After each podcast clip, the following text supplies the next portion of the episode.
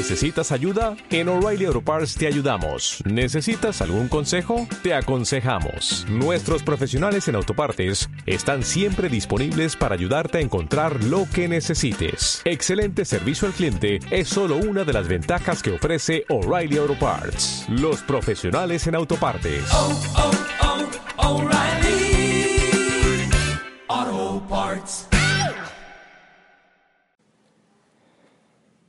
Capítulo número 1, subcapítulo número 3.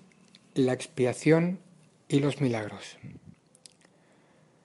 Yo estoy a cargo del proceso de expiación que emprendí para darle comienzo. Cuando le ofreces un milagro a cualquiera de mis hermanos, te lo ofreces a ti mismo y me lo ofreces a mí. La razón por la que te lo ofreces a ti mismo, primero, es porque yo necesito milagros para mi propia expiación, pero estoy detrás de ti por si fracasas temporalmente. Mi papel en la expiación es cancelar todos los errores que de modo que tú no podrías corregir, que de otro modo tú no podrías corregir. Cuando se te haya restituido la conciencia de tu estado original, pasarás naturalmente a formar parte de la expiación. A medida que compartas conmigo mi renuencia a aceptar error alguno en ti o en los demás, te unirás a la gran cruzada para corregirlos.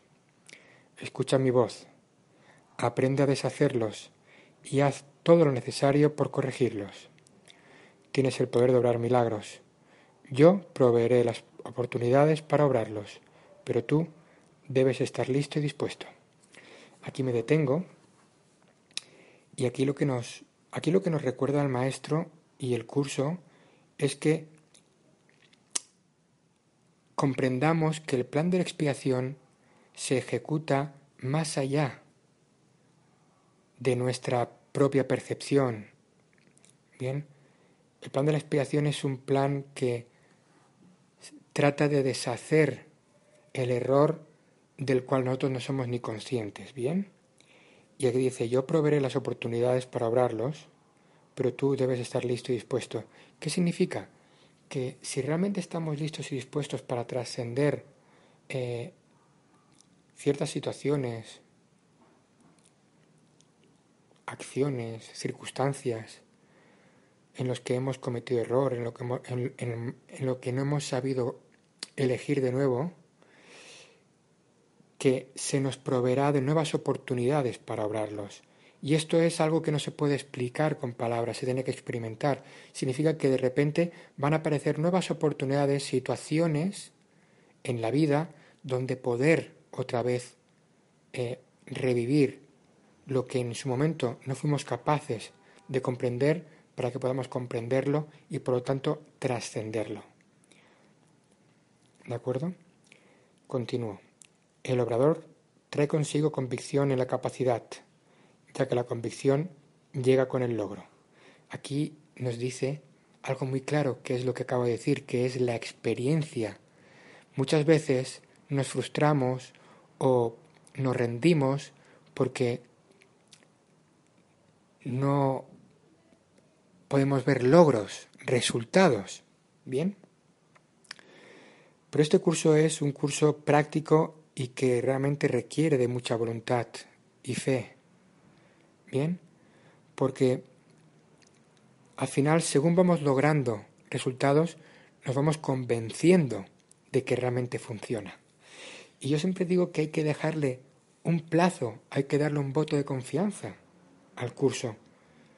Evidentemente el proceso es lento porque hemos estado pues abrigando muchísimo ciertas creencias erróneas sobre nosotros mismos, sobre el mundo hemos creído como reales muchas cosas que ahora nos cuesta trabajo reconocer que no son reales. Claro. Y a veces cuesta aplicar en ciertas circunstancias o situaciones eh, intentar ver de forma amorosa e inocente. Por eso es importante tener voluntad y fe y darle un tiempo a que el curso, si realmente ponemos de nuestra parte, a la hora de aplicar, a la hora de entregar, a la hora de reconocer y ser honestos y responsables, si ponemos de nuestra parte, el curso funciona sí o sí, no hay duda. Entonces, según vayamos teniendo logros, por pequeños que sean, iremos ganando en convicción. Bien, continuamos. La capacidad es el potencial, el lograrlos es su expresión y la expiación, la profesión natural de los hijos de Dios, es el propósito. El propósito es deshacernos de todo aquello que no nos permite estar en paz. Yo siempre digo algo en las charlas y en los grupos de estudio es, ¿qué podemos perder dándole confianza al curso? ¿Qué podemos perder? La paz no la vamos a perder, porque ese curso no quita la paz, al contrario, da paz. ¿Qué podemos perder? Pues regresar al mismo estado en el que estábamos antes, de búsqueda, de necesidad, de sufrimiento, de sacrificio, de miedo. Eso ya está, eso ya lo conocemos, eso es lo que el ego nos ofrece. Entonces, ¿qué podemos perder? Nada. Tenemos nada que perder y mucho que ganar si confiamos en este curso, en este caso, en este curso, como un medio y un fin para poder realmente eh, ir logrando el propósito que todos tenemos, que es estar en paz. Bien. El cielo y la tierra pasarán. Significa que no continuarán existiendo como estados separados. Me detengo aquí. Recuerda que el reino de los cielos es un estado mental y que el infierno es un estado mental. No tenemos que simbolizarlo fuera. El reino de los cielos ya está aquí, ya estamos en el cielo, si realmente queremos estar en el cielo. Es un estado mental. Y el infierno también, el cielo es el estado mental del amor y el infierno es el estado mental del ego, del miedo. Bien, continúo. Mi palabra, que es la resurrección y la vida, no pasará porque la vida es eterna. Tú eres la obra de Dios y su obra es totalmente digna de amor y totalmente amorosa.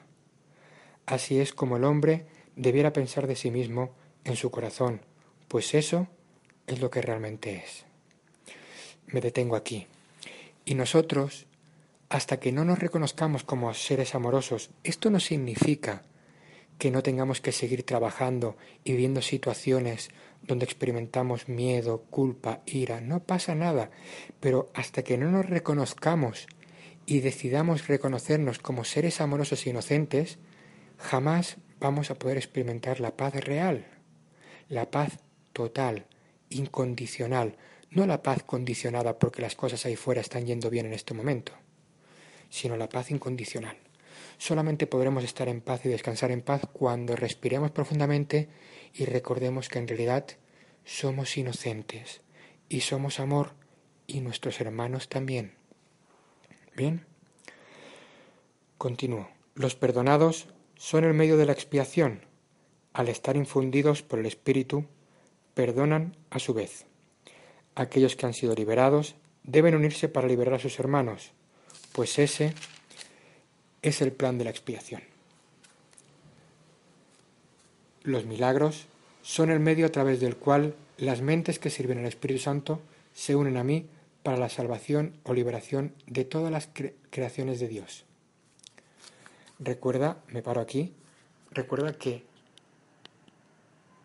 la salvación es tu decisión de liberar a los demás de los juicios y condenas que emitimos contra los demás y de salvarnos a nosotros mismos de los juicios y las condenas que emitimos hacia nosotros mismos. Y nosotros somos responsables de liberarnos de eso y de liberar a los demás en nuestra mente. Bien, continúo. Yo soy el único que puede obrar milagros imparcialmente porque, soy, porque yo soy la expiación. Tú tienes un papel en la, en la expiación que yo te dictaré. Pregúntame qué milagros debes llevar a cabo. Ello te ahorrará esfuerzos innecesarios porque estarás actuando bajo comunicación directa. Aquí nos recuerda que no tomemos decisiones por nuestra cuenta, que cuando estemos en un conflicto es porque estamos percibiendo erróneamente. No intentemos eh, tomar decisiones por nuestra cuenta, porque si estamos ya tomando decisiones erróneamente es porque no tenemos la capacidad en ese momento de tener claridad, entonces hay que pedirle claridad al Espíritu Santo o al Maestro para que nos guíe y nos pueda mostrar la realidad de nosotros mismos y de los demás. La naturaleza impersonal del milagro es una característica esencial del mismo, ya que se me permite dirigir su, aplicación y bajo mi dirección los milagros conducen a la experiencia altamente personal de la revelación. Un guía no controla, pero sí dirige, dejando a tu discreción el que le sigas o no. Aquí es importante esto. Un guía no controla, pero sí dirige. Nuestro propósito, cuando alguien nos pide ayuda, primero, cuando alguien nos pide ayuda, y no meternos creyendo que los demás necesitan nuestra ayuda.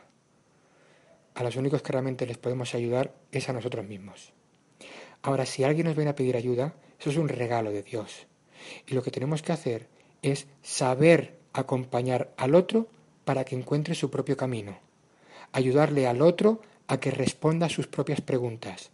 No imponerle nuestras respuestas, no imponerle nuestro camino, sino cuando alguien nos pide ayuda, hay que permitirle, ayudarle a que el otro, a través de nosotros, de nuestra experiencia, de nuestra claridad, pueda encontrar su propio camino, sus propias respuestas, sin controlar, sin imponer.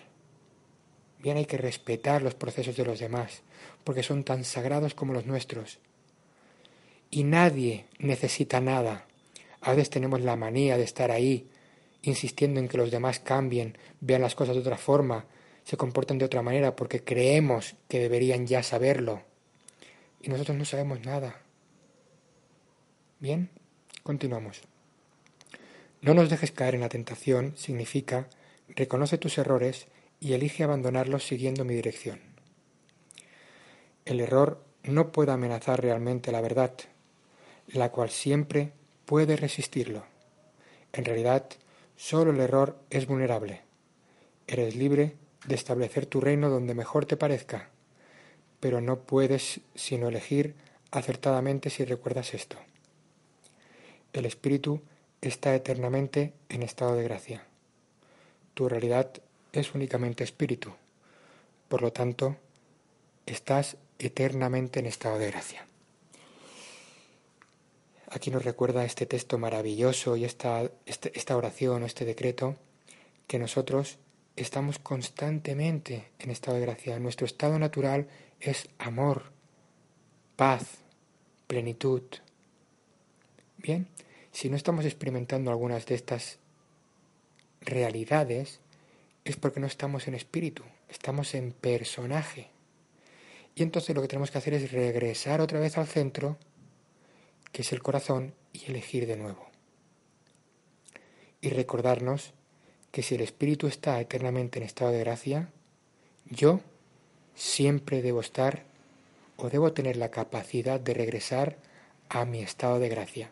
No importa lo que me cueste, no importa las veces que tenga que elegir, lo que importa es que tenga la capacidad de reconocerlo y la voluntad de regresar a ese centro. Continúo en, la próxima, en el próximo audio, continúo con el resto de este subcapítulo. Mi nombre es Fernando Martínez y es un placer compartir contigo un curso de milagros. Bendiciones.